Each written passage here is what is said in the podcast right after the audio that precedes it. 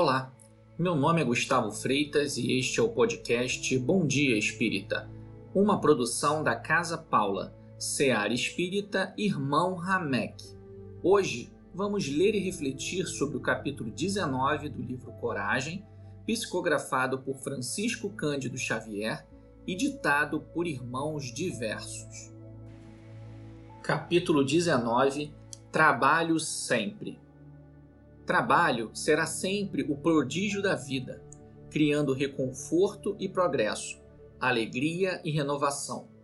Se a dificuldade te visita, elege nele o apoio e que te escores e surpreenderás, para logo a precisa libertação.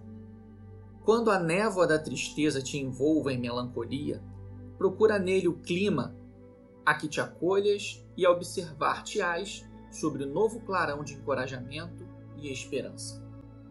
Ante a mágoa que te busque, à vista de ofensas com que absolutamente não contavas, utiliza-o, o remédio salutar, e obterás, em tempo breve, a bênção da compreensão e a tranquilidade do esquecimento.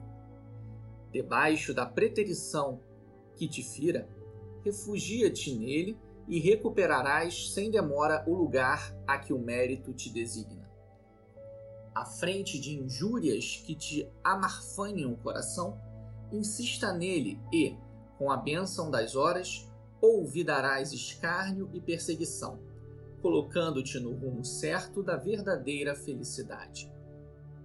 Perante a dor dos próprios erros cometidos, persevera com ele no cotidiano e, a espaço breve, granjearás serenidade e restauração nos momentos claros da senda, trabalha e entesourarás mais luz no caminho. Nos instantes escuros, trabalha e dissolverás qualquer sombra, desvelando a estrada que o Senhor te deu a trilhar. Tudo o que o homem possui de útil e belo, grande e sublime, se deve ao trabalho, com que se lhe engrandece a presença no mundo. Haja, pois, o que houver ampliem-se obstáculos, agigantam-se problemas, intensifiquem-se lutas ou se agravem provações, trabalha sempre no bem de todos, porque, trabalhando na seara do bem, podes conservar a certeza de que Deus te sustentará. Mensagem ditada pelo Espírito Emmanuel. Meus amigos, minhas amigas, Emmanuel nos traz como lição nesse capítulo o poder transformador que o trabalho faz na evolução moral do ser. Ele mesmo já tinha trago esta informação em forma de lições no diálogo de Saulo com a sua noiva Abigail, já desencarnada, no livro Paulo e Estevão, de sua autoria e pelas mãos do saudoso Chico Xavier.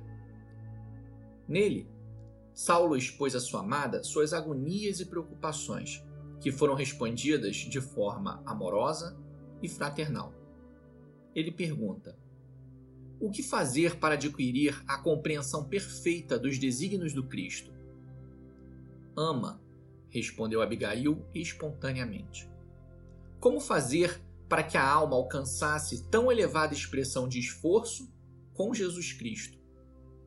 Trabalha, esclareceu a noiva amada, sorrindo bondosamente. Que providências adotar contra o desânimo destruidor? Espera, disse ela ainda, num gesto de terna solicitude, como quem desejava esclarecer que a alma deve estar pronta para atender ao programa divino em qualquer circunstância extreme de caprichos pessoais. E ele finaliza com a pergunta: Como conciliar as grandiosas lições do Evangelho com a indiferença dos homens? Perdoa. Veja nesta curta passagem que o trabalho é a ferramenta que nos elevará moral e espiritualmente, pois, quando feito com amor sincero, trará as respostas que você precisa. Se você não está bem, trabalhe. Se se sente angustiado, trabalhe. Se vê o que julgas injustiça, trabalhe.